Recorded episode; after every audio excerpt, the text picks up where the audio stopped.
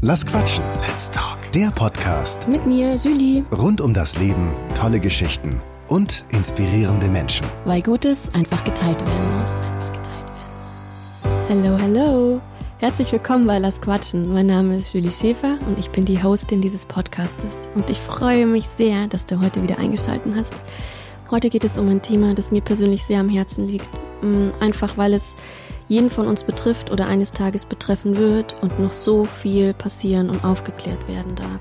Es geht um Sexualität in unserer Gesellschaft. Für dieses Thema habe ich mir jemanden ganz besonderen ins Interview geholt, nämlich Körperforscherin und Autorin Ilan Stefani. Ilan hat ein Buch geschrieben, das heißt Lieb und Teuer. Und in diesem Buch schreibt sie zum einen über ihre Zeit im Bordell, als sie dort zwei Jahre freiwillig gearbeitet hat, was sie dort erfahren und gelernt hat. Und, und deswegen habe ich das Buch so gefeiert, geht sie sehr reflektiert und kritisch auf das wichtige Thema der Sexualität in unserer Gesellschaft ein. Und darüber werden wir beide heute sprechen. Ihr Lieben, wir dürfen anfangen, uns neu kennenzulernen und vieles, das uns falsch vorgelebt wird, zu hinterfragen. Jetzt wünsche ich dir erstmal ganz viel Spaß beim Anhören. Deine Julie. Ilan, vielen, vielen Dank für deine Zeit. Wirklich, ich habe mich so gefreut, als du zugesagt hast.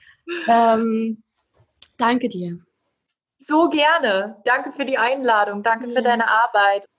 Anfangs habe ich dich schon ein bisschen vorgestellt, aber es wäre toll, wenn du vielleicht nochmal selber über dich sprechen möchtest. Wer bist du? Was machst du? Hm. Wahrscheinlich ist die Frage, was ich mache, etwas kürzer als die Frage, wer ich bin. Ich bin. Ähm, das, was ich mache, sind glücklicherweise wirklich meine Leidenschaften. Ich liebe es, Frauengruppen zu leiten, Seminare zu leiten und bin natürlich selber immer auch begeisterte Schülerin von dem, was dann passiert in so einer Frauengruppe. Aber das ist, das ist meine Hauptarbeit sozusagen. Wenn man mich mit Arbeit sich vorstellt, dann sind es Frauengruppen, die ich leite und gebe und kreiere. Und ganz viel geht es um Tools von Körperarbeit, von Schütteln, von Körperlichkeit. Ich würde sagen, das Thema meiner Arbeit und meines Lebens ist die Nachteile oder die Einschränkungen durch Kultur rückgängig zu machen.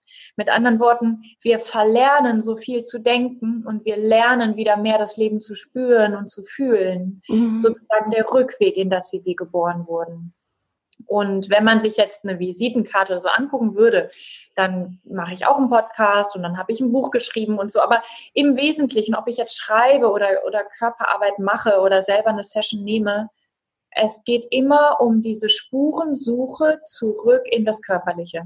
Denn ich halte das Körperliche für das aller, aller, allerbeste, was wir Menschen Ja. und der Rest der Welt so zu bieten haben. Das ist meine Arbeit. Und natürlich, diese Arbeit, die ist jetzt nicht, ich bin im Service und in der Dienstleistung eine Gruppe zu leiten, sondern es ist auch ganz viel kreative Arbeit. Es ist ganz viel Texte schreiben, es ist ganz viel Forschung in diesem Feld. Körperlich sind wir ja auch sehr vernetzt. Das heißt, mir werden auch ständig Themen zugespült und ich, ich fange auch ständig Feuer an Fragen, die andere stellen. Und insofern ist es eigentlich so eine 24-7 Arbeit, in Anführungsstrichen, mit dem Leben zu spielen und es herauszufordern und, ähm, und selber sehr herausgefordert zu bleiben. Ich würde sehr, sehr gerne auf dein Buch eingehen. Jetzt ähm, unter anderem. Ja. Jetzt wäre tatsächlich meine nächste Frage, wie bist du denn dazu gekommen, was du heute machst?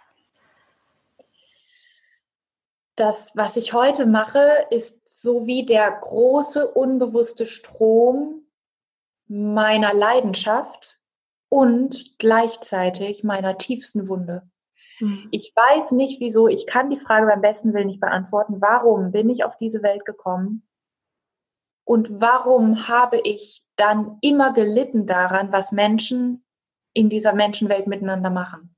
Warum bin ich nicht wie so viele andere Menschen in der Lage, da irgendwie meinen Platz drin zu finden, mein Studium zu machen und irgendwie glücklich zu sein? Ich habe da überhaupt nichts gegen. Ich kann es einfach nur nicht auf mich selber anwenden.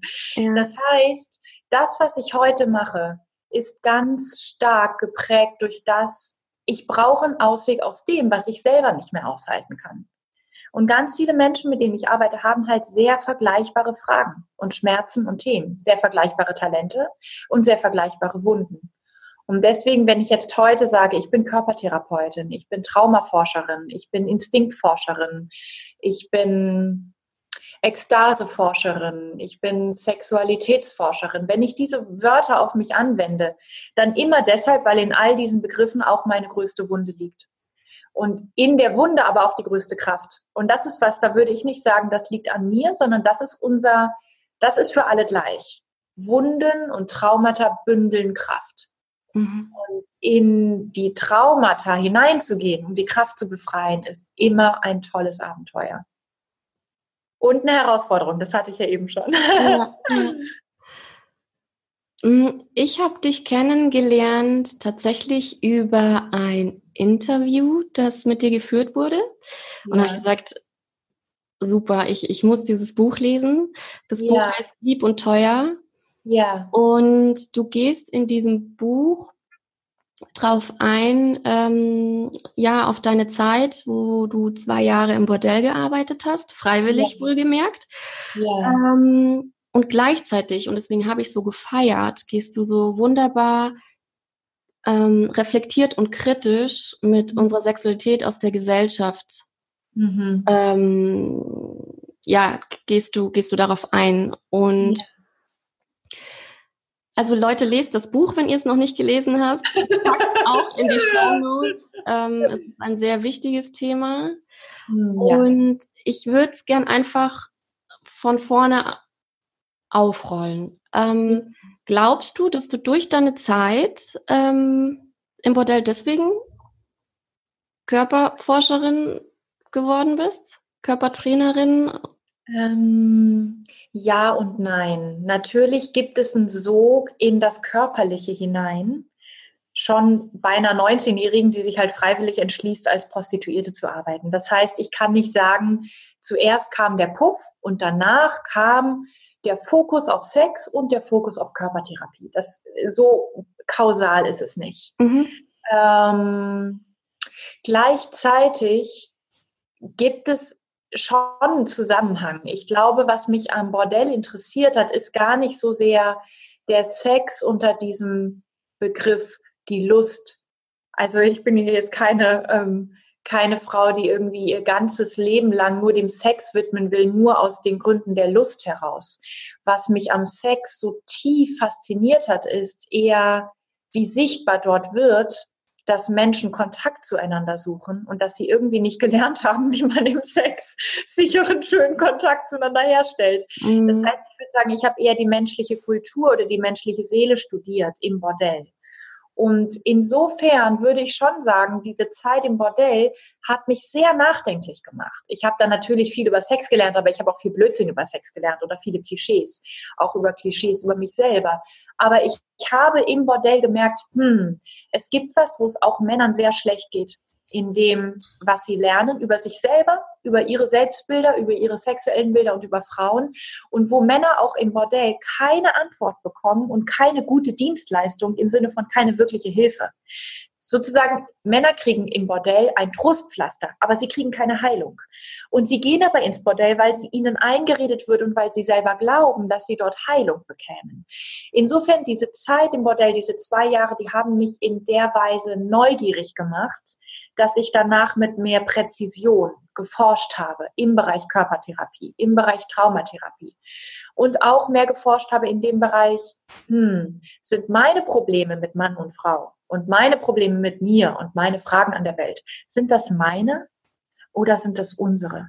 Und ich bin einfach nur irgendwie besonders verplappert in diesem Bereich. Ich rede nur besonders gern darüber. Ich forsche nur besonders gerne in dem Bereich. Ich habe keine Ahnung, aber es gab da etwas, wo ich gemerkt habe, unsere Dramen und Schmerzen und so weiter sind nicht so unterschiedlich voneinander. Mhm. Insofern, nachdem ich deine Frage mit Nein beantwortet habe, kann ich sie gleichzeitig auch mit Ja beantworten ja, das ist eine total prägende Zeit. Und natürlich, wenn wir jetzt nochmal ganz kurz das Ganze übergeordneter betrachten, kann man sagen, hä, Puff und Sex oder Frauengruppen leiten, Körperlichkeit und so weiter. Ganz ehrlich, für mich geht es um ein und dasselbe. Mhm. Für mich geht es um, wieso haben Menschen eine Kultur kreiert und bringen sie ihren Kindern bei, die uns nicht perfekt glücklich macht. Warum ja. tun wir das? Und meine ja. Antwort ist, wir geben Trauma weiter, nicht weil wir böse sind, sondern weil wir traumatisiert sind. Uns nicht besser anderes, wissen.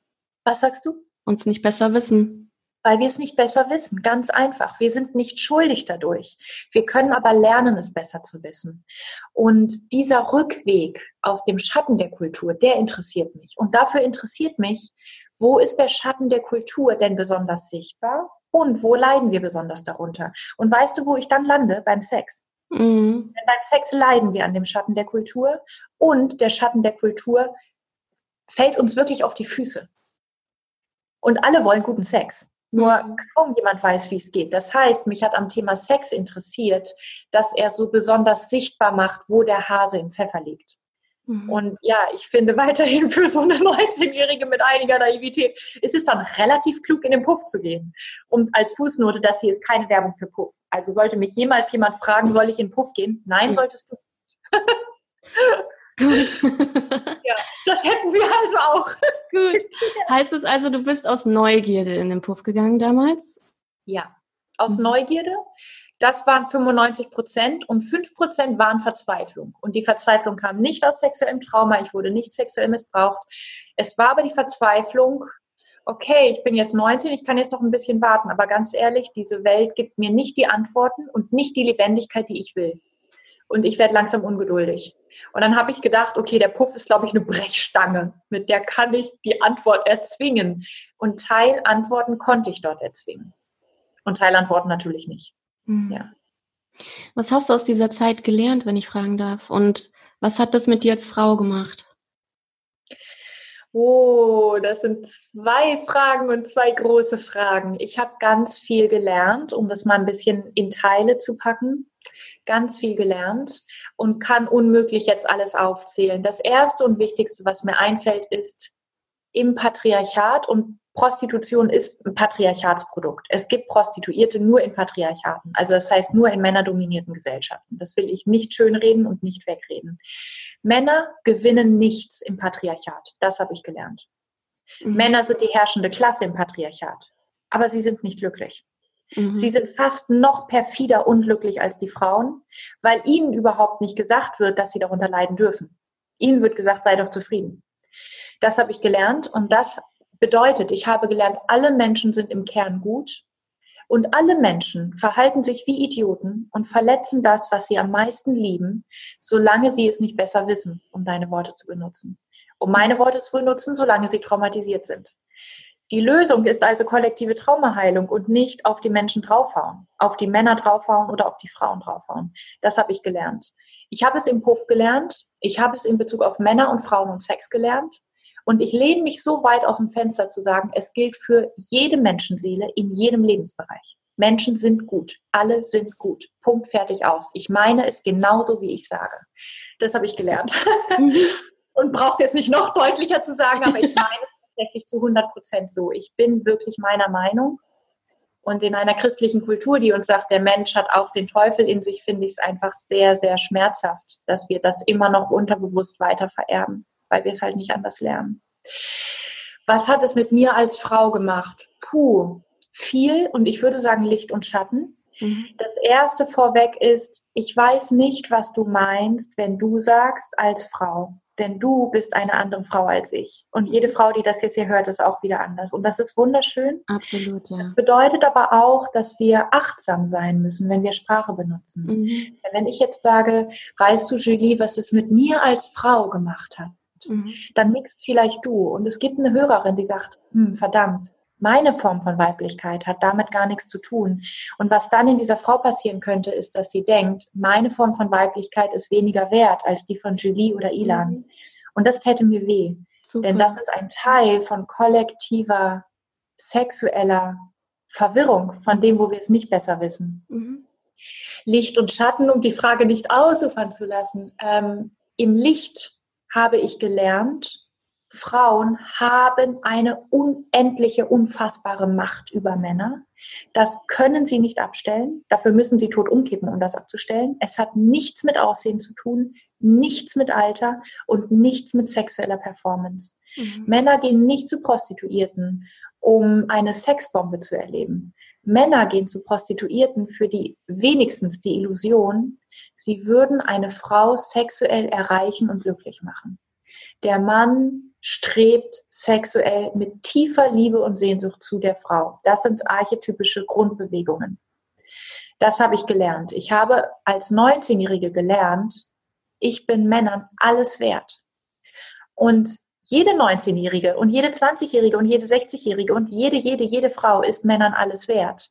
Der Punkt ist, einer Prostituierten zeigt man es indirekt. Eine Prostituierte weiß es. Anderen Frauen im Patriarchat verschweigt man es. Und das macht mich wieder wütend. Frauen würden aufhören, sich die Lippen aufspritzen zu lassen oder die Brüste vergrößern zu lassen oder sich für ihre Zellulite zu schämen, wenn man ihnen die Sa Wahrheit sagen würde. Es ist Männern scheißegal, ob du Zellulite hast. Mhm. Es ist ihnen scheißegal. Ich möchte das allen Frauen auf diesem Planeten hiermit ein für alle Mal ja. sagen. Männer haben davon. Männer leiden darunter. Mhm. Männer würden uns unseren Körperwahn, Vergleichswahn, Neidwahn gerne aus dem Gehirn raus operieren, weil es Männer um die Möglichkeit bringt, uns sexuell glücklich zu machen. Wenn wir uns mehr entspannen könnten, wäre das leichter mit uns. Das habe ich im Licht gelernt. Und das gilt auch für alle Menschen, nicht für Prostituierte oder für junge, 19-jährige Frauen.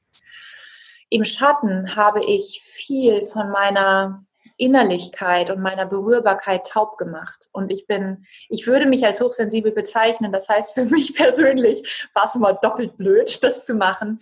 Meine Vagina war sehr abgestumpft. Ich habe sehr, sehr wenig gespürt in der Vagina. Meine Sexualität war sehr, ich will nicht sagen beschränkt. Das klingt schon wieder so, Weiblichkeit ist dieses oder jenes.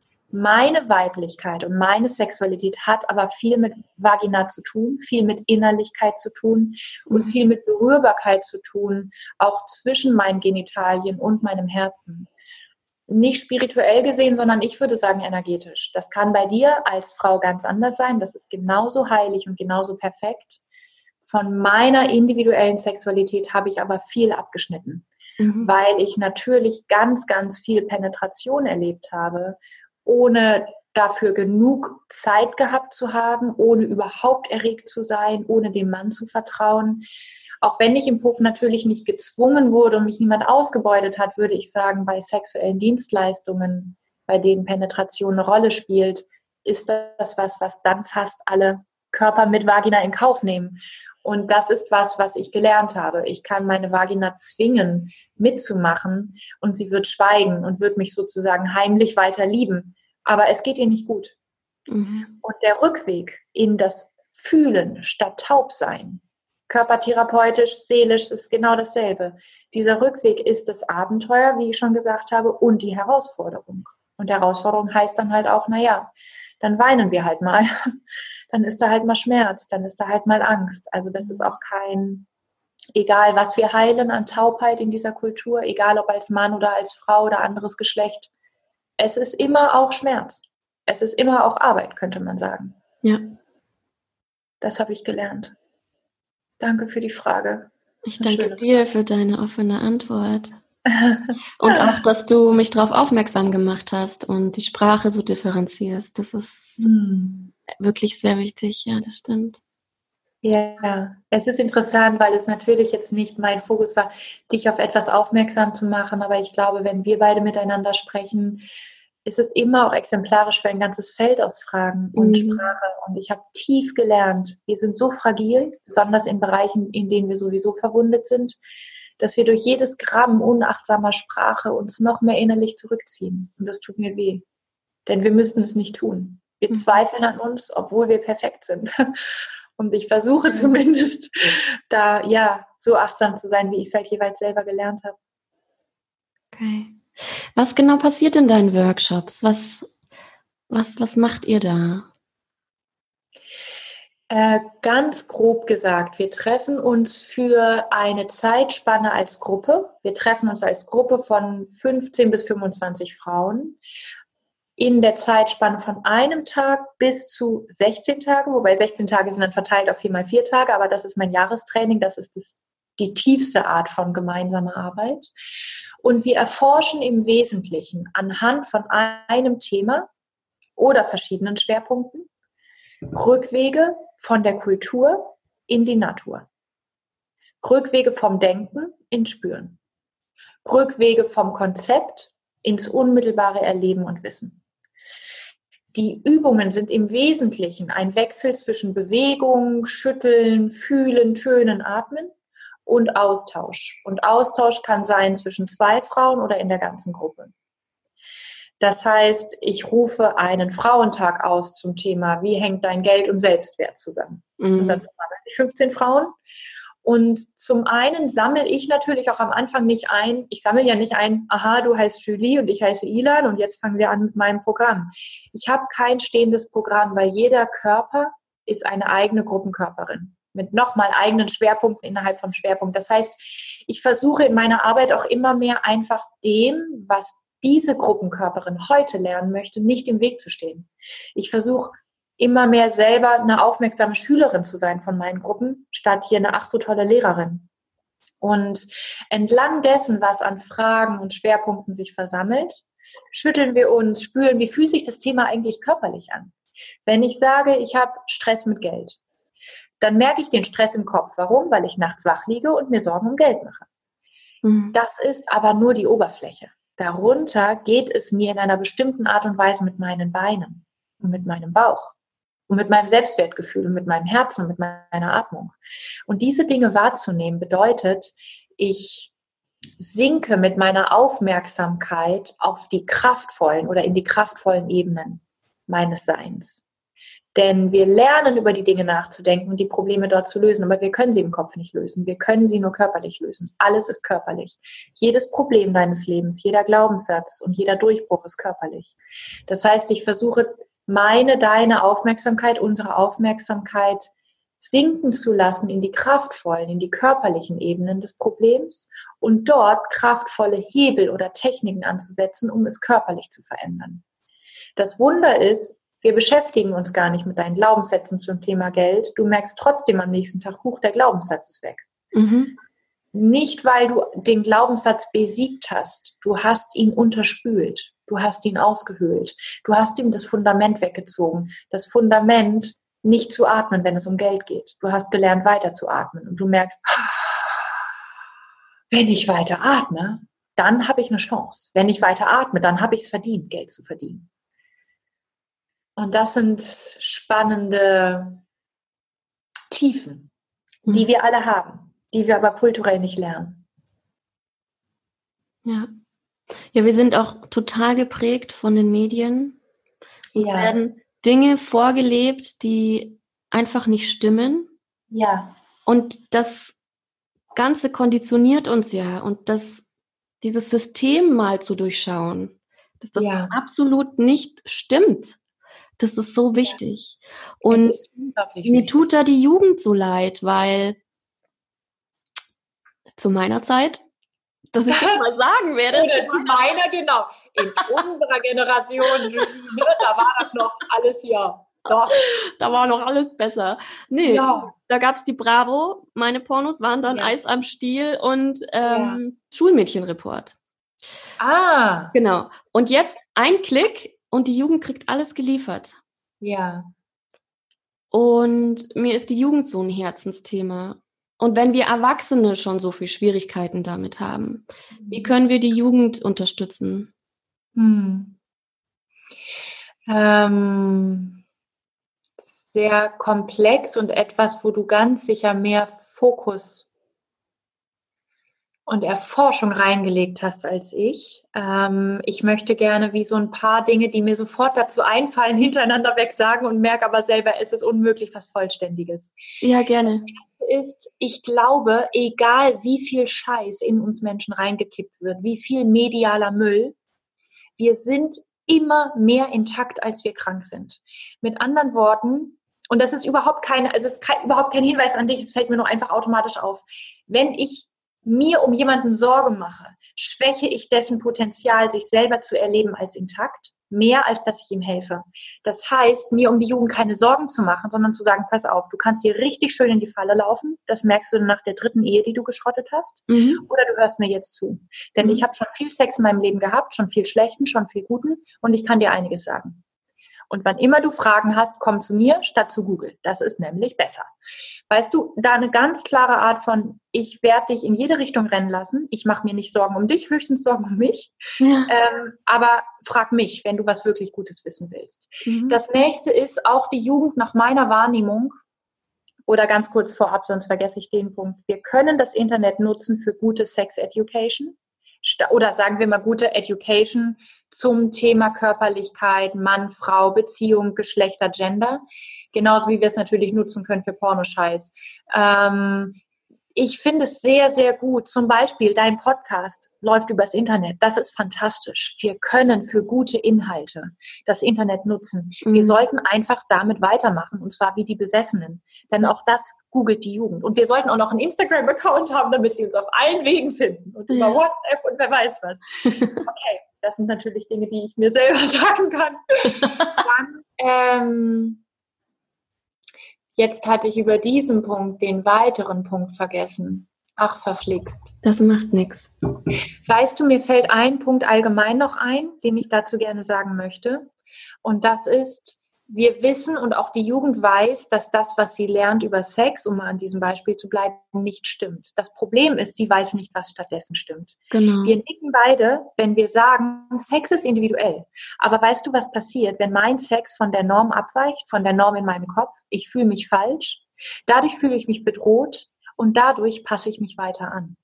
Das heißt, die Aufgabe ist nicht nur, der Jugend einzubläuen oder uns selber, es ist anders, als ihr lernt, sondern ihnen auch so konkret wie möglich zu sagen, wie ist es denn eigentlich?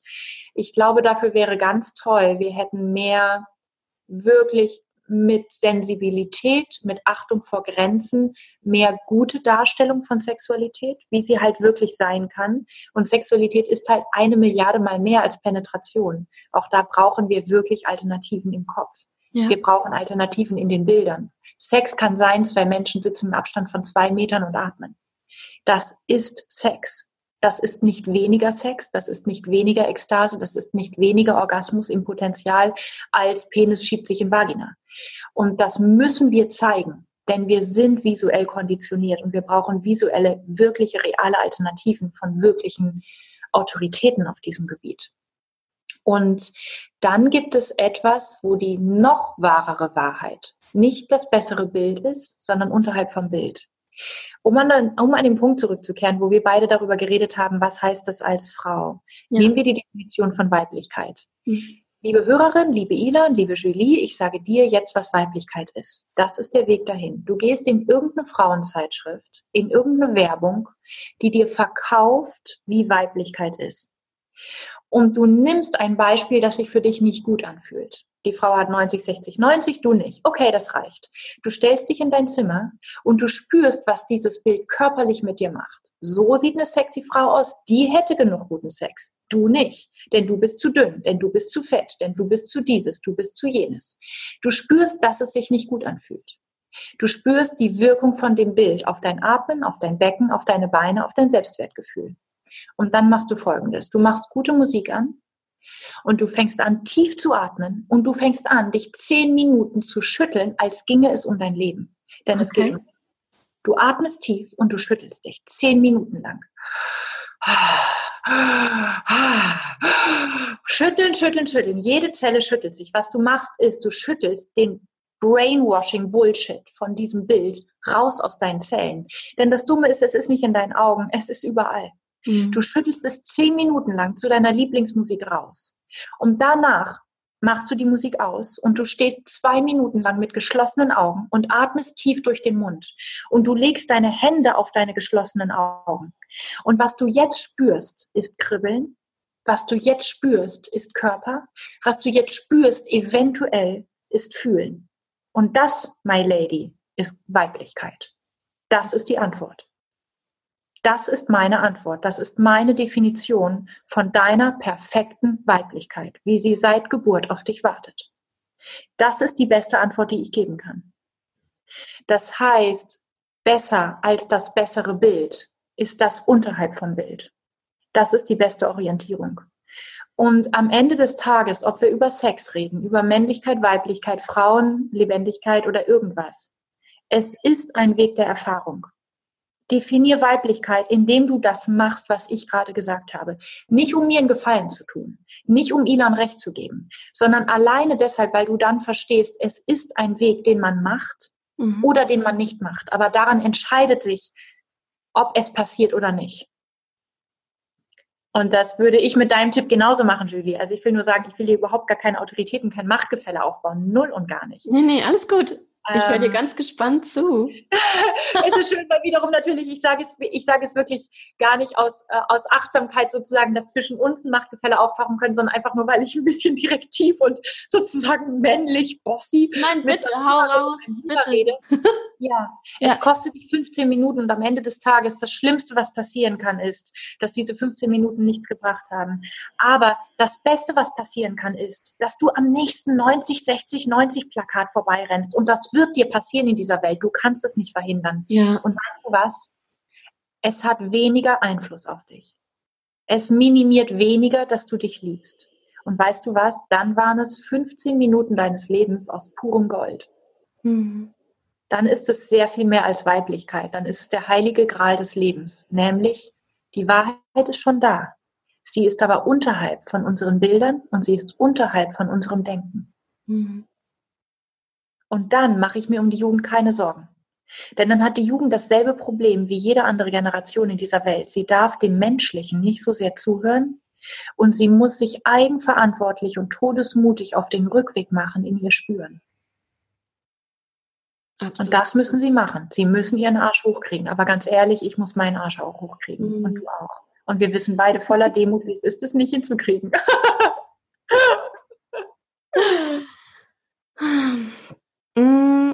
Ich würde dich gerne fragen, ich weiß nicht, ob das jetzt aus dem Zusammenhang gerissen ist, aber ich habe hier eine Frage stehen, was für dich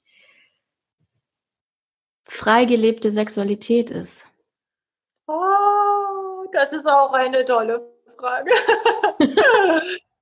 freigelebte Sexualität ist bedingungslos individuell. Das heißt, ich weiß nicht, wie sie aussieht. Freigelebte Sexualität kann sein, dass du jeden Tag mit hundert verschiedenen Menschen Sex hast, mit Genitalien, die sich ineinander schieben. Freigelebte Sexualität kann sein, dass du den Rest deines Lebens tief verschleiert verbringst. Freigelebte Sexualität kann sein, dass du einen Baum umarmst und in Ekstase gehst. Freigelebte Sexualität kann sein, dass du dich für das Thema Sex nicht interessierst, weil du es langweilig findest. Und weißt du was? Es kann langweilig sein. Wenn es für dich langweilig ist, ist es langweilig. Punkt, fertig aus. Daran gibt es nichts zu reparieren. Ja. Das heißt nicht, dass du als Kind traumatisiert wurdest. Es heißt einfach nur, dass du Sex langweilig findest. Und das ist genauso ekstatisch und genauso lebendig, wie den ganzen Tag Sex haben zu wollen. Freigelebte ja, Sexualität. Entschuldigung, wenn ich da eingreife, das ja. ist spannend, weil ich, ich kenne wirklich ein paar, die, die, die interessiert das nicht. Und ähm, also ähm, und die denken von sich, mit ihnen ist mit ihnen stimmt irgendwas nicht. Genau, und weißt du, warum sie das von sich denken? Weil sie nicht genug von ihrer dummen Kultur verlernt haben. Ja. Denn diese Kultur verpflichtet Menschen, die sich nicht für das Thema Sex interessieren, sich dann dafür zu interessieren, was mit ihnen nicht stimmt. Und das ist ein purer Übergriff. Wer darf mir sagen, das, was mit mir nicht stimmt? Ja. Weißt du was? Ich interessiere mich nicht für Rezeptbücher aus Neuguinea. Ja, Hast du das Recht? mir, Ilan, zu sagen, dass ich mir da wirklich mal mein Neuguinea-Trauma angucken muss? Nein, das muss ich nicht. Ja. Ich habe das Recht, mich mein ganzes Leben nur für, Ballett, nur für Ballett zu interessieren, nur für gar nichts, nur für Kinder oder nur für Arbeit. Ich mhm. habe einfach das Recht, mein Leben zu leben, wie ich es möchte. Und bei frei gelebter Sexualität ist die größte, größte, größte Verwirrung dieser Kultur. Es hätte was damit zu tun, wir würden uns nicht schämen. Wir wären alle nackt, wir hätten alle mehr Sex oder mehr Orgasmen oder wir hätten alle kein Problem damit, dass alle mit ihrem Sex machen, was sie wollen. Und das sind alles sehr verklemmte Ansprüche. Das sind alles sehr stressige Konzepte. Wenn wir ehrlich sind, wir schämen uns zutiefst. Nach 4000 Jahren Patriarchat bleibt das nicht aus. Und dann so zu tun, als würde ich mich sexuell zum Beispiel nicht schämen, das hat nichts mit freier Sexualität zu tun. Das ist meine Angst davor, sexuell falsch zu sein. Andersrum. Heute alle unverklemmt und nackt Gruppensex in der Mitte. Morgen alle Brüde in der Kirche. Hier wie dort. Ich mache mit aus Angst. Und Angst hat nichts mit freigelebter Sexualität zu tun. Ja. Und ganz kurze Fußnote, das sprengt hier sicherlich den Rahmen, muss auch an diese Stelle nicht rein, aber ähm, ich habe aus, diesen, aus dieser vier Temperamente-Lehre mit den vier Elementen Feuer, Wasser, Luft und Erde heraus eine sexuelle Typenlehre entwickelt, die nochmal auch auf den Punkt eingeht, den ich vorhin meinte. Was stimmt denn, wenn die Medien nicht stimmen? Was ist denn eine individuelle Landkarte von dem, wie kann denn deine individuelle Sexualität für dich aussehen, wenn sie nicht ist wie meine zum Beispiel oder wie die von deiner anderen Nachbarin oder so? Und ähm, diese Feuer, Wasser, Luft und Erde Typologie ähm, funktioniert ein bisschen wie eine Einteilung der Sternzeichen und hat aber wirklich den Vorteil, wenn du dich wiederfindest in der Beschreibung vom Wassermenschen oder vom Luftmenschen statt vom Feuermenschen, was unsere kulturelle Definition ist, oder wenn du merkst, hey, ich bin eher eine Erdfrau oder ein Erdmann, dann hast du eine sexuelle Landkarte für dich, die sagt, ah, bei mir sind Orgasmen einfach anders als bei Feuermenschen, wie wir sie sehen in Pornos. Ist doch super. Jetzt habe ich endlich einen Beweis dafür, dass ich richtig bin, aber nur anders als unsere Pseudonorm oder die Pseudomehrheit mhm. oder unser mediales Brainwashing. Und ich sage das deshalb, weil ich in den nächsten Monaten oder Jahren wahrscheinlich viel mehr dazu arbeiten möchte, weil ich das wirklich rausgeben möchte als eine Landkarte, in der man sich wiederfinden kann und merken kann, ah, ich bin intakt. Ich bin nur anders als das, was man mir eingeredet hat, wie ich sein muss. Ähm, und ich möchte auch jetzt Mitte November darüber in München reden und das Event wird gefilmt. Und wenn das gefilmt wird, wäre es vielleicht auch eine Möglichkeit, den Link zu diesem Film in die Shownotes zu diesem Podcast zu packen. Absolut, ja. Menschen das nochmal abrufen können. Denn ja. das würde in den Rahmen sprengen und gleichzeitig ist es was, wann immer ich es Menschen sage merken sie, wow, ich bin anders als das, was ich bisher dachte über Sex. Das heißt, bei meinem Sex haben Genitalien gar nicht diese Rolle oder bei meinem Sex hat Bindung einen ganz anderen Stellenwert oder so. Oder Orgasmen kommen über ganz andere Wege oder Ekstase kommt über ganz andere Wege. Und sie merken erst dann, wie sehr sie unbewusst in dem Stress gesessen, ähm, gesessen haben. Ich passe nicht in die Norm, also muss ich mich sexuell reparieren. Ja, vor allem auch Männer sitzen, stehen so ja. unter Druck, die müssen dauernd funktionieren und ja. ähm, danke, dass du dafür losgehst, Ilan. Ja. Und das wäre meine nächste Frage gewesen, ob es da schon was zum Lesen drüber gibt von dir, aber ähm, dann gebe ich oh, den leider Film, nicht. Dann gebe ja. ich gerne den Film in, in, in die Shownotes dann. Ja, ja, aber ganz kurze Fußnote, weil du das jetzt zu den ähm, Männern auch sagst. So viele Männer haben tiefe, tiefe Komplexe und Ängste in Bezug auf Erektion, in Bezug auf vorzeitige Ejakulation oder Impotenz. Impotenz allein ist ein unfassbar übergriffiges Wort, was wir dringend ersetzen müssen. Es ist unfassbar, als hätte es was mit Macht zu tun. Ähm, und das tut mir wirklich leid, was eine kulturelle Wunde, wo wirklich jeder Mann mit seinem eigenen Genital tiefe Heilungsarbeit leisten sollte. Das hat er nicht verbrochen, dass ihm das angetan wurde von dieser Kultur, aber es ist was, wo es wirklich für alle Männer so so eine Bereicherung ist, wenn nicht mehr Sexualität an Erektion geknüpft wird.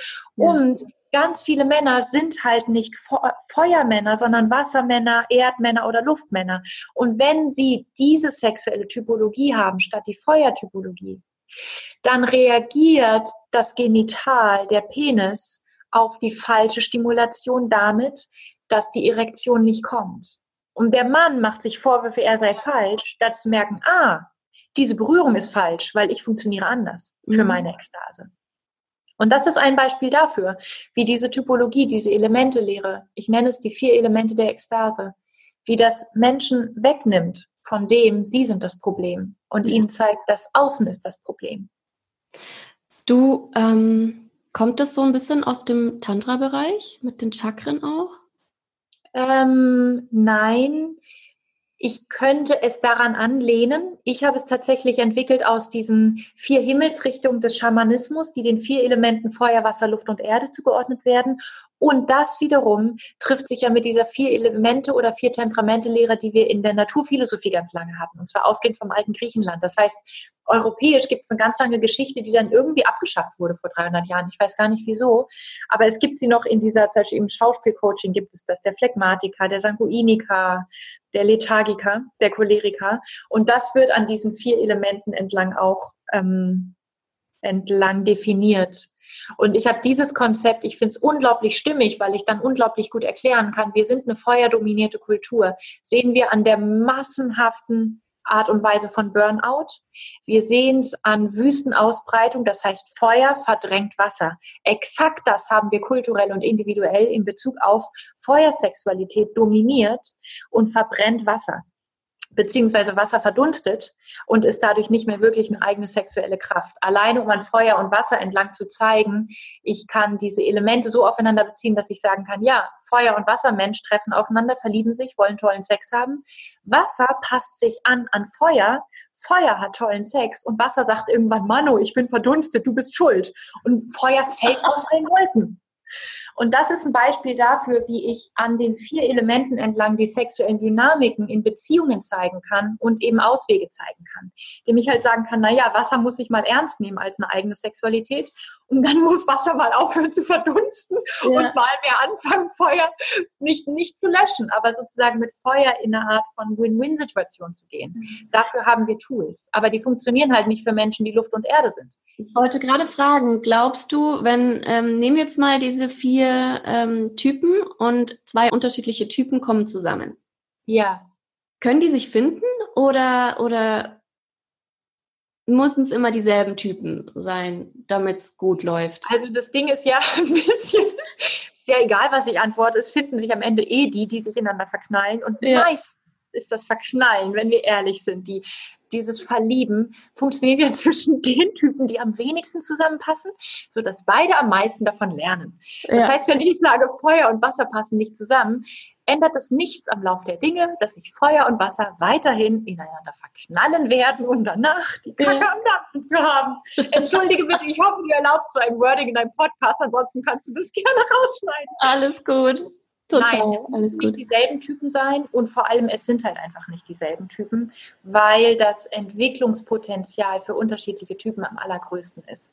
Und meine tiefe Überzeugung auch aus durch meine eigenen sexuellen Prozesse ist, wenn wir guten Sex haben wollen und keine gesegneten Naturgenies sind, und ich bin kein gesegnetes Naturgenie, ich bin ein, ein nervöses Luftbündel, dem entgegenzusetzen. Also meine Sexualität ist extrem in Bezug auf Luft und Wasser und extrem wenig in Bezug auf Erde und Feuer. Und das musste ich auch erstmal begreifen. Ähm, ich lerne am meisten über guten Sex, wenn ich am meisten rausgehe aus meiner Komfortzone. Und wer bringt mich raus aus meiner Komfortzone? Naja, die, die ich liebe. Die, mit denen ich zusammenbleiben will. Die, die mich wahnsinnig machen, weil es mit denen überhaupt nicht mehr funktioniert, aber wir wollen beide so sehr. Dadurch lerne ich am meisten. Das heißt, wenn sich Luft und Erde treffen, wenn sich Wasser und Feuer treffen oder Feuer und Luft oder so, dann sind das natürlich erstmal ganz starke Kräfte, die binden, weil sie einander so viel beizubringen haben. Und für guten Sex, ganz ehrlich, reicht nicht ein Wochenendseminar. Es reicht erst recht keine Frauenzeitschrift. Es reicht kein einziges YouTube-Video. Es ist wirklich Arbeit. Mhm. Denn Sex ich würde sogar sagen, Sex existiert gar nicht. Sex ist ein willkürlicher Ausschnitt aus Lebendigkeit. Aber wenn wir guten Sex haben wollen, müssen wir als Menschen lebendig werden. Und das ist Arbeit. Es ist die tollste Arbeit der Welt. Aber es ist Arbeit. Und das, da wünsche ich mir, dass wir auch ein bisschen wie Respekt haben vor dem Weg. Hey, ich und meine Partnerin, ich und mein Partner, wir machen uns auf den Weg, was richtig, richtig tiefes, tolles, seltenes zu finden. Nämlich eine glückliche, liebevolle Sexualität, die für uns beide stimmt. Das ist es wert ein paar Jahre lang im Dunkeln zu tappen. Das ist es wert, sich ein paar Mal blöd anzustellen. Wir haben es nicht gelernt in der Schule. Wir, wir, sind, wir stellen uns nicht blöd an, weil wir blöd sind, sondern weil wir es einfach nicht besser gelernt haben als ja. Kinder. Und mit dieser Selbstliebe unterwegs ist der Weg wirklich leichter. Und dann, ja, natürlich, meine Güte, Luft lernt, ich bin nicht unsichtbar, ich bin eine vollständige Sexualität. Und dann sagt Luft zu der Feuerpartnerin oder dem Feuerpartner, ich bin auf Augenhöhe du wirst mich nicht verbrennen und der Sauerstoff ist draußen und ich bin Rauch und Rauchvergiftung. Du wirst von mir lernen. Was meinst du, was für eine Heilung das ist für einen Luftmenschen, der dachte, ich existiere sexuell gar nicht? Mhm. Und was ist das für ein Lernen für einen Feuermenschen, der dachte, ich bin Sex, ich komme klar. Die Wasserleute, die Luftleute, die Erdleute haben ein Problem. Um dann zu merken, oh, meine Sexualität ist eine Form von Sexualität.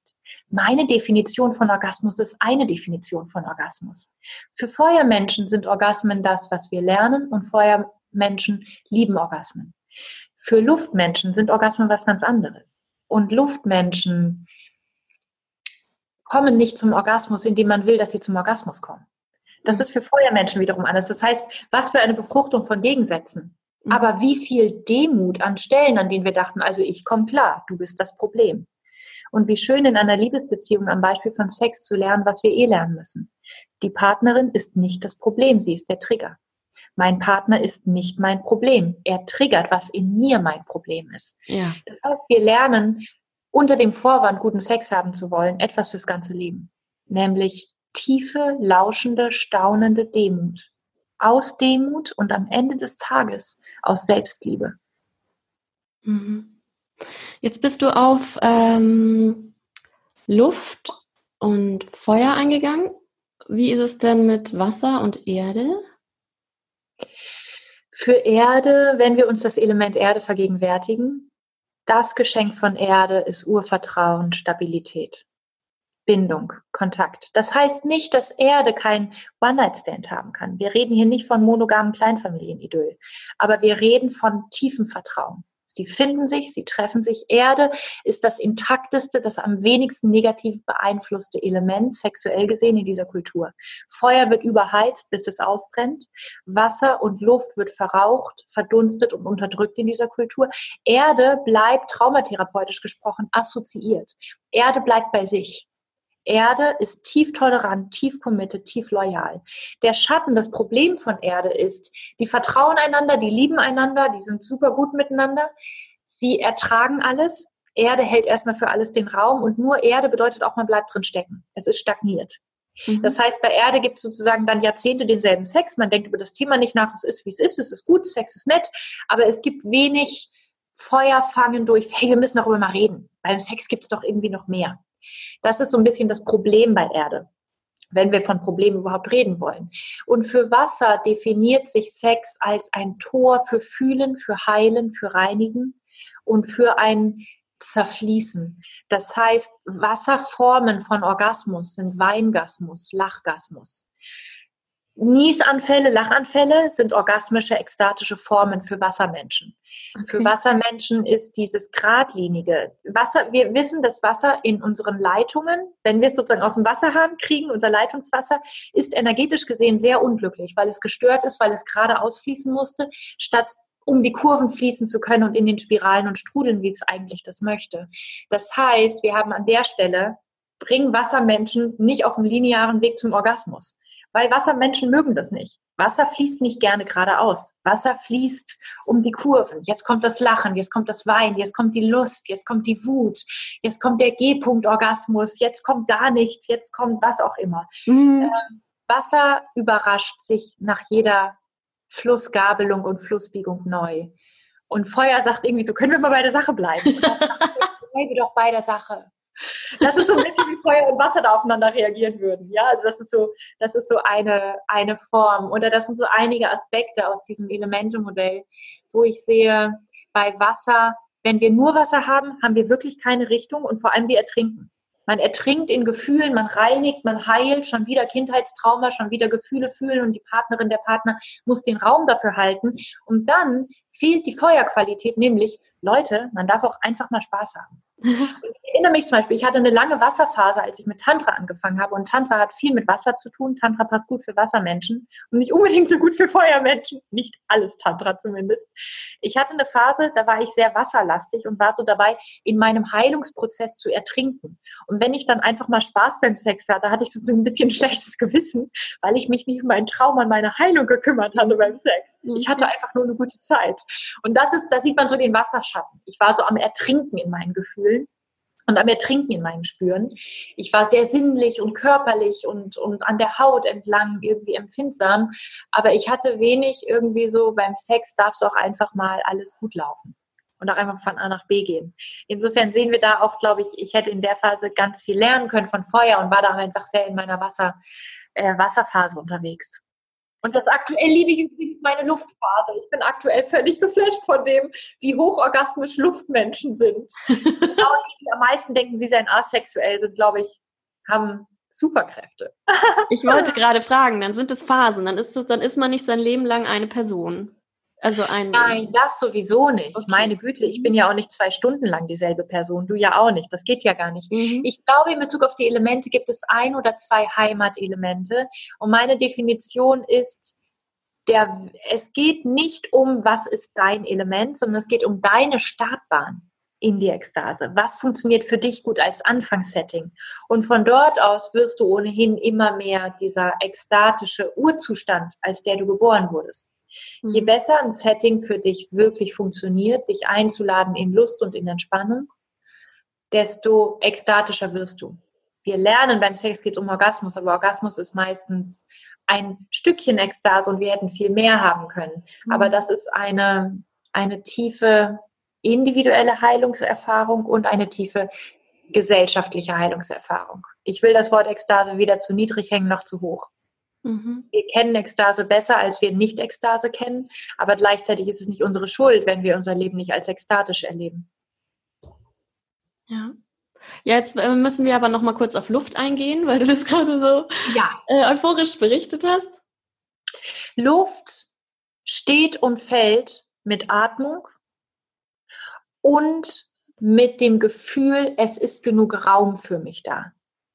Das heißt, wenn ich Sagen wir mal so, wir würden einander gegenüber sitzen und wir sind zwei Luftmenschen beim Sex. Ich weiß jetzt mhm. natürlich nicht von dir und darum geht es an dieser Stelle auch nicht. Mhm. Ich möchte deine sexuelle Energie einladen. Wärst du irgendein anderes Element, ich würde dich anfassen. Ich würde dich stimulieren, ich würde dich halten, ich würde mit dir reden, ich würde dich massieren, was auch immer, je nach Element. Bei Luft mache ich das nicht. Wenn ich deine Energie von der Luftebene aus sexuell einladen möchte, dann berühre ich etwas in deiner Aura und bleibe dort. Ich gebe dir Raum. Ich bin die Begrenzung, so dass die Luft in dieser Begrenzung beginnen kann, sich zu bewegen. Wie bewegt sich Luft? Durch Unterdruck. Luft, Luft folgt dem Unterdruck, nicht dem Druck. Das heißt, du bist sofort weg, wenn ich dich unter Druck setze. Komm, jetzt küssen wir uns. Du bist sofort weg. Warum? Weil du Luft bist. Das ist dein Design. Aber wenn ich durch Unterdruck dich verführe, hineinzukommen, und das ist der Code von Sicherheit, wenn ich 0,0 pushe, wenn ich 0,0 mit Absichten, mit Erfolg, mit Erwartung den Raum versperre, dann strömst du hinein, dann sagst du, oh, wow, Ilan, ich spüre mich gerade so sehr in meiner Körperin, lass uns dieses oder jenes ausprobieren, darauf habe ich Lust. Luft. Lust, darauf habe ich Lust. So, siehst du, genau so ist das.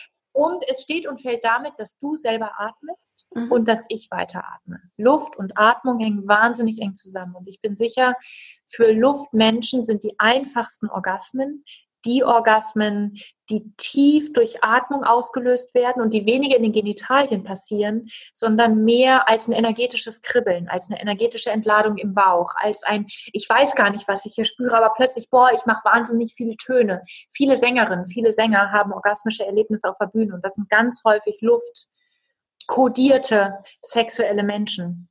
Das heißt, wir haben viele Orgasmusformen, die wir nicht als Orgasmus bisher durchgehen lassen, die aber vollständige Ekstase sind für die anderen Elemente. Und ganz viele Luftorgasmusformen sind, sind für Menschen, die sich als asexuell bezeichnen, eigentlich Alltag. Auch Naturorgasmen, Kontaktorgasmen und so weiter sind Alltag.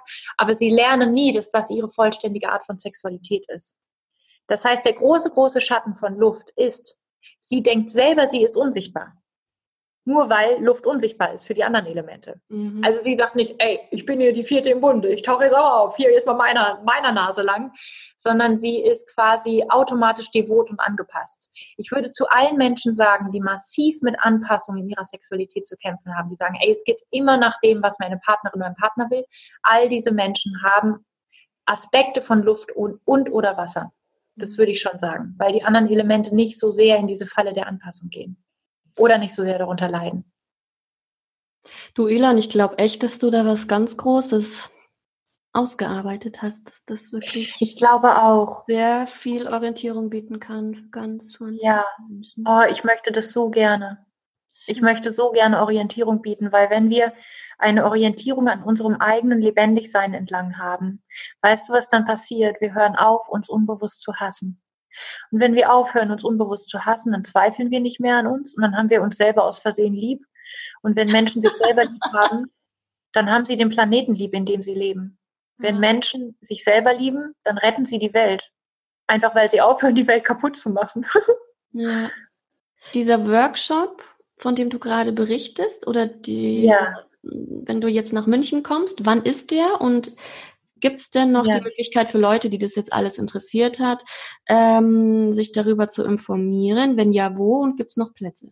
Ja, also es gibt für beide Events noch Plätze und der Vortrag, der für Männer und Frauen offen ist, der ist am 10. November, das ist ein Samstag in München.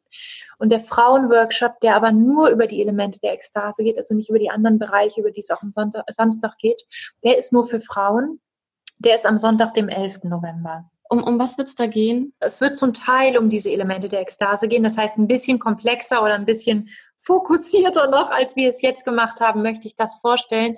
Aber es geht viel um den Einfluss von frühkindlicher Entwicklung und von Trauma auf das, wie wir später lieben, wie wir später Sex erleben, wie wir später orgasmusfähig sind, in Anführungsstrichen. Es geht viel um die Prägung durch kollektive und mediale Einflüsse, also das, was du sehr stark reinbringst und was einfach so wichtig ist. Wir glauben gar nicht, wie viele Probleme wirklich nur durch mediales Brainwashing in uns erst entstehen. Ja. Und insofern geht es im Fundament meiner sexuellen Forschung geht es um sexuelle Entstressung. Weil Stress für 80 Prozent aller Menschen Sex uninteressant macht. Für 20 Prozent aller Menschen macht Stress Sex interessanter. Aber egal, ob es Sex uninteressanter oder interessanter macht, es macht für alle Menschen Sex schlechter.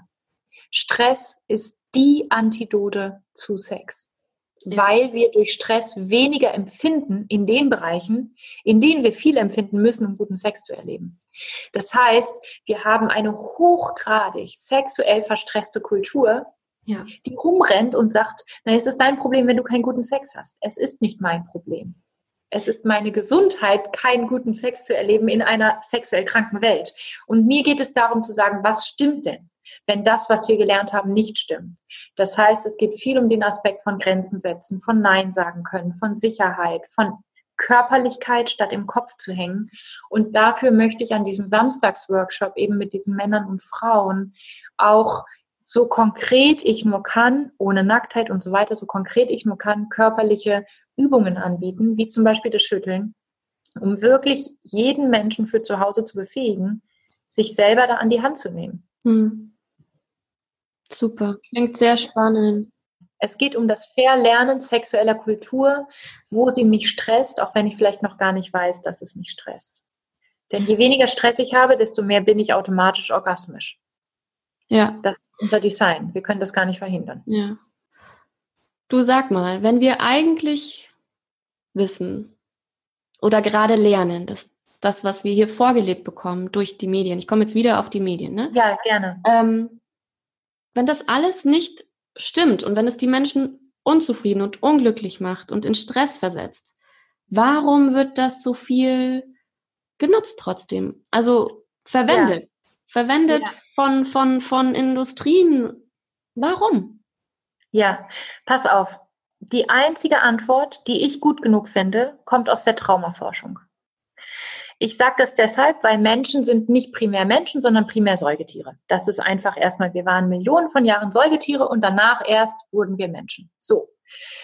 Jetzt sind Menschen eine traumatisierte Gattung warum Patriarchat und so weiter, Wüstenausbreitung. Ich glaube, da gibt es verschiedene Theorien. Jedenfalls gehen wir mal davon aus, Menschen sind erstmal eine traumatisierte Gattung. Dann verhalten sie sich in Bezug auf Trauma wie jedes andere Säugetier auch. Sie lassen das Trauma erst los, wenn sie sich wirklich wieder sicher fühlen.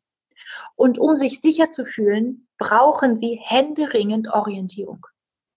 Wenn sich ein Säugetier nach einem schlimmen Schock, nachdem die Antilope vom Tiger gejagt wurde und sie hat überlebt, wenn sie danach sich nicht orientieren kann, kann sie sich nicht sicher fühlen. Wenn sie sich nicht sicher fühlen kann, wird sie den Schock nicht loslassen. Sie wird in der Erstarrung bleiben und damit wird sie übermorgen spätestens vom Tiger gefressen. Denn sie rennt nicht mehr weg, sondern sie erstarrt. Menschen haben das Problem, dass sie nach diesen tiefen, tiefen Schocks und Traumata von vor 4000 Jahren sich nicht wieder orientiert haben. Warum, weiß ich nicht genau. Ich weiß nur, sie haben sich nicht wieder orientiert. Dadurch, dass sie sich nicht orientiert haben, konnten sie sich nie wieder sicher fühlen, nicht miteinander und nicht alleine. Und dadurch halten sie an dem Trauma fest. Und das ist die einzige Antwort, die ich gut genug finde auf deine Frage. Menschen orientieren sich an dem, was nachweislich allen schadet. Sie orientieren sich an ihrer Mutter, obwohl sie wissen, ihre Mutter hat ihnen eine Form von Sexualität vorgelebt, die ihnen nicht gut tut. Sie orientieren sich an den Medien, auch wenn sie wissen, die Medien lügen.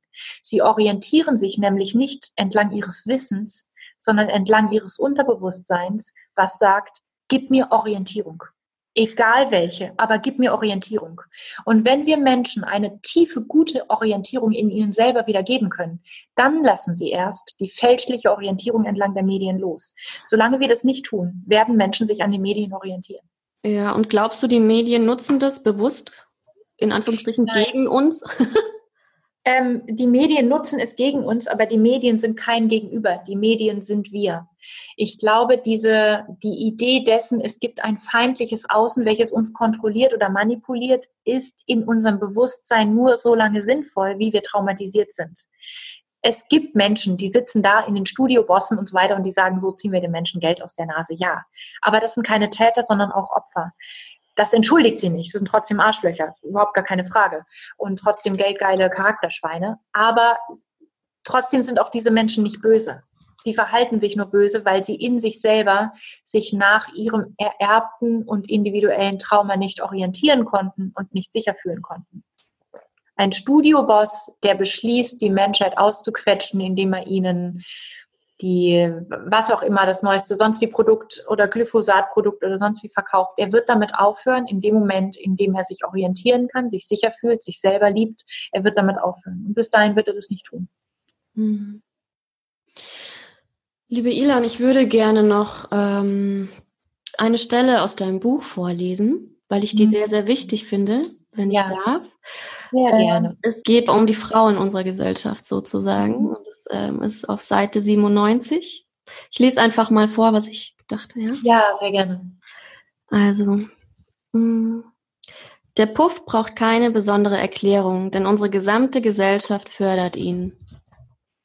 Tausend hochbegabter, hochsensibler Mädchen lernen hierzulande, was mich als Paula, so ähm, hast du dich damals in der Zeit genannt, ja. so erfolgreich machte. Gefälligkeit, Taktgefühl, auf das Ego und das Selbstbild von Männern Rücksicht zu nehmen. Ist es verwunderlich, dass sich einige dieser begabten, intelligenten Mädchen erst als Hure wohlfühlen, wo sie endlich Geld dafür bekommen, so sehr richtig geworden zu sein? Und ist nicht noch verwunderlicher, dass nicht noch mehr Töchter aus gutem Hause in den Puff desertieren. Und dann geht's weiter. Ich mache an einer anderen Stelle kurz weiter. Nein, diese Welt züchtet ihre Prostituierten nicht in Spelunken heran oder in Schattenwelten, sondern am helllichten Tag und unter der Woche, in den Werten und Schulen unserer Gesellschaft. Wir bilden für die Besatzung des Puffs nicht auf der Straße aus, auf dem Strich im Elend und im Suff, sondern ganz offiziell in den Werten einer Leistungsgesellschaft, in einem Frauenbild, das sich aufreibt zwischen Sexgöttin und Mutter und in einer Sexualität, die längst nicht mehr der Ekstase dient, sondern nur noch der Befriedigung. Mit mhm. anderen Worten, die Erziehung zu einer Tochter aus gutem Hause ist die Erziehung zur Hure und das alles andere als zufällig. Prostitution entsteht nicht am Rande, sondern im Herzen unserer Gesellschaft. Hm. Und Würdest du da was dazu sagen? Ich finde es einen, einen, einen, einen sehr, sehr spannenden, kritischen Punkt, den du da ansprichst. Ich liebe alle Randgruppen, alle tabuisierten Bereiche, alle Ausgestoßenen und anderen und alle, alle Dinge, die wir verurteilen. Und zwar für genau diesen Punkt, den ich da an dem Beispiel der Hure, die ja eine ach so andere Randgruppe ist als die Norm. An diesem Beispiel schreibe ich über dieses Prinzip. Wir verurteilen Dinge und wir behaupten, sie gehörten an den Rand der Gesellschaft, weil wir genau wissen, dass das genau nicht stimmt. Wir wissen, dass die Depressiven das Hauptprodukt sind dieser Kultur, denn sie deprimiert in uns allen die Lebendigkeit, mit der wir geboren werden. Sie behauptet, diese Kultur, diese Sprache behauptet, die Hure ist die Ausnahme. Warum behauptet sie das? Weil sie genau weiß, es ist erstunken und erlogen. Alle Frauen lernen, sich an den Mann anzupassen. Und alle Männer, zumindest unterbewusst, leiden darunter. Mhm. Denn Männer werden sexuell glücklich, wenn sie der Frau folgen dürfen, indem die Frau sagt, wo sie ihn gerne hätte. Mhm. Männer sind sexuell sehr viel selbstloser als Frauen. Wir lernen, Männer sind egoistische Sexschweine und Frauen müssten sich anpassen. Es ist erstunken und erlogen. Mein bester Sextipp ist, mach es einfach 180 Grad anders als alles, was du gelernt hast. Mhm. Das hat eine ziemlich hohe Trefferquote. und das, es geht jetzt um die Töchter aus gutem Hause und darum, hey, im Puff ich hatte, weißt du, ich habe das erlebt und ich kann diese, diese Anekdote kurz erzählen. Ich habe es halt tatsächlich im Puff erlebt. Ich habe ja nicht damit gerechnet. Ich dachte ja auch, ich habe jetzt ein krasses Doppelleben und neue Schattenexistenz und lerne irgendwie ein ganz neues Leben kennen. Und dann nach dem dritten Tag als Paula, als Prostituierte, bin ich so zu meinen Kolleginnen in die Küche geschlichen und habe gesagt, sagt mal, ähm, ich habe irgendwie nie was anderes gemacht. Und die haben mich ausgelacht und gesagt, ja, natürlich nicht, Süße. Hier nimmst du mhm. wenigstens Geld dafür. Mhm. Das heißt, ich dachte, oh Gott, oh Gott, irgendein Hurengeheimnis habe ich nicht verstanden. Für mich ist das völlig normal hier. Und dann sagten sie, weißt du was, das ist für alle Frauen normal. Die Frauen im Puff wissen, dass sie für ihre sexuelle Performance Geld nehmen können. Die Frauen, die nicht im Puff gehen, wissen oder denken, dass sie dafür kein Geld nehmen könnten und machen es unbezahlt. Das ist der Hauptunterschied zwischen konditionierter weiblicher Sexualität und Frauen, die sagen, hey, ich wurde konditioniert, ich komme nicht auf meine Kosten, ich will wenigstens Geld dafür. Und das ist super bitter und super blöd. Und ich sage nicht, der Puff ist dadurch gut. Ich sage, der private Sex, der nicht bezahlte Sex ist dadurch nicht gut. Lasst uns gemeinsam wirklich guten Sex finden. Mhm. Und das, ich, das an dem, was du vorgelesen hast, ähm, ist für mich dieses Prinzip so deutlich oder so hörbar von das, was wir an den Rand drängen drängen wir deshalb an den Rand, weil wir wissen, dort gehört es nicht hin. Es ist das Erste und letzten Endes das Einzige, was wir uns anschauen müssten, denn es ist in unserem Herzen. Es ist in unserem Zentrum. Das Depressive, das Kranke, das andere, das Sexistische, das Tabuisierte, das Verbotene, das regiert das Zentrum unserer Welt. Die Norm, die Idylle der Kleinfamilie, das ist die Oberfläche am Rand. Das mhm. ist der mhm. Schaum, den wir produzieren. Ja. Ja, ich glaube aber dennoch oder auch, dass wir viel mehr Wildfangmädels ähm, brauchen in dieser Welt, die gegen Schienbeine treten und nicht lieb ja. und brav nickend alles ja ja. ablächeln. Und das ist tatsächlich die Medizin. Das Haupt, die Hauptarbeit in meinen Frauengruppen, die geht natürlich dann auch speziell um das, was wir massiv als Frauen lernen, geht um Wert wieder Tigerin, Wert aggressiv, hol dir gesunde Aggression zurück, gesunde Grenzen, gesunde Wut. Und dann kommt immer ein bisschen so dieses gute Mädchen-Ding hoch. Na, ich will ja niemanden verletzen, ich will ja nicht irgendwie Streit haben. Warum eigentlich nicht? Du verletzt doch sowieso deine Menschen. Mhm. Du scheiterst doch sowieso in Beziehungen. Und deine Männer scheitern mit dir. Ich meine, wir scheitern alle. Ich mache überhaupt gar keine Unterschiede. Ich sage nur, hey, ihr Lieben, unser Kind ist doch eh schon im Brunnen gefallen. Jetzt können wir eigentlich auch gleich, was soll noch passieren? Und da geht es ganz viel für Frauen um körperliche Kraft, durch die sie sich selber wieder vertrauen. Denn wenn ich meinen Grenzen vertraue, dann mache ich auf. Wenn ich mit mir sicher bin, mit meinem Nein sicher bin, dann kann ich mich öffnen, wenn ich ein Ja in mir spüre. Mhm. Aber solange man mir beibringt, ich muss im Sex Ja sagen zu dem, was sich mir anbietet, solange bin ich mit mir selber nicht sicher und dann bin ich mit meinem Partner nicht sicher. Und dann habe ich Stress und dann habe ich schlechten Sex. Und mein Partner hat mit mir dann auch schlechten Sex, weil er merkt, hey, irgendwie erreiche ich sie nicht.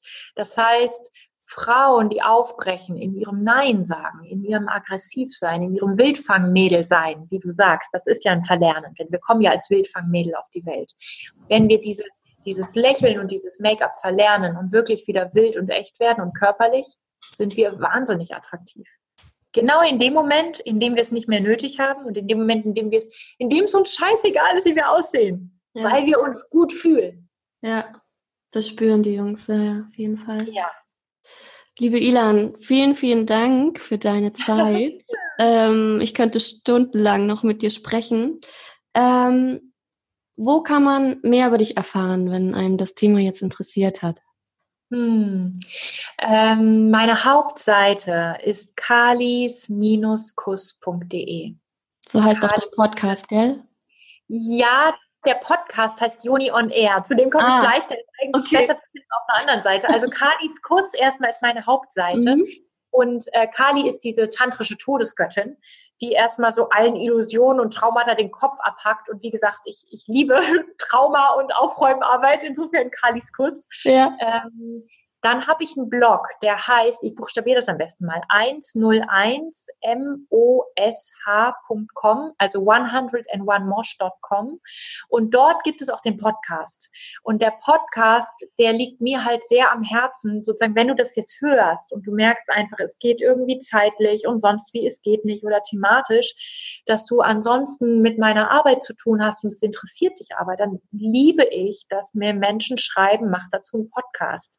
Weil dafür mache ich einen Podcast, dass ich einfach zehn Minuten über ein Thema spreche zu einer Frage, die jetzt vielleicht aufgetaucht ist im Gespräch. Also das möchte ich einfach sehr, sehr einladen, weil das ist eine Möglichkeit, wie wir das Internet, darüber haben wir geredet, liebe Jugend. wir stopfen das Internet voll mit zumindest dem, was wir bisher gelernt haben. Ja. Also für den Podcast und auch ansonsten für den Blog meine große, große Einladung einfach. Sehr, sehr gerne. Ich habe den auch schon gehört. Ich finde den richtig gut. Sagst du nochmal den Namen, wie der heißt? Joni on Air. Joni on Air. Joni ist die liebevollste Bezeichnung der Welt für die weiblichen Genitalien. Und das ja. spürt so durch den Kosmos und wärmt uns das Herz. Ja. und wir alle kommen aus einer Joni. Also ich meine, die Joni ist schon für uns alle ein, ein, ein Bereich von signifikanter Bedeutung für unser Leben. so, genau, da, da findet man mich. Schön. Dann an dieser Stelle nochmal Ilans Buch Lieb und Teuer. Ich kann es euch nur nochmal ans Herz legen. Ja, hast du noch abschließende Worte vielleicht? Hm. Das wesentliche Leben ist ja unterhalb von den Worten. Und ich glaube, wann immer du irgendein tolles Wort oder einen tollen Satz gehört hast und du schüttelst dich mehr und du atmest tief und du spürst dich, wird es noch mehr getrunken von deinen Zellen. Und das liebe ich eigentlich. Also das, weshalb ich mit so viel äh, sprudelnder Lebensfreude in jeden neuen Tag stürme, obwohl es echt herausfordernd sein kann und ich auch wirklich ganz schön viel da immer an Arbeit erleben kann, also an Arbeit auch mit mir selber. Das ist wirklich dieses Körperliche. Das heißt, die abschließenden Worte werden immer das Beste, was du hast, das, was es besser weiß als jede Lehrerin, jeder Lehrer, jede Methode, ist deine Körperin, ist dein Körper. Dieses dieses Knie nieder vor deiner Kniescheibe und vor mhm. deiner Fußsohle und vor deiner Brustperle und vor deiner Haut am Rücken. Denn das, das hat es echt geschnallt. Das, das möchte ich weitergeben. Schüttel dein Speck sozusagen. Ja, ja, genau. Gut. Oh, wie toll. Juhu. Schön. Vielen, vielen Dank, Ilan. Hm, so gerne. Danke für das Gespräch. Mach's gut. Danke, ciao. ciao. So, ja, ich hätte mich noch fünf Stunden mit Ilan unterhalten können und es ist bestimmt auch nicht das letzte Mal gewesen. Ach ja, apropos fünf. Wenn dir diese Folge gefallen hat, würde ich mich wirklich sehr freuen, wenn du sie mit fünf Sternen auf iTunes bewerten würdest und eine positive Rezension schreiben würdest, weil leider kann nur so der Podcast besser gefunden werden und dieses Thema muss raus in die Welt und deswegen wäre ich dir sehr, sehr dankbar. Ja, und wenn du vielleicht mh, mm, merkst, du hast da Themen dazu oder Blockaden zu diesem Thema, dann kannst du dich auch sehr, sehr gerne bei mir melden und wir können gucken, was wir da energetisch an Blockaden lösen dürfen. Hab noch einen schönen Tag, deine Julie.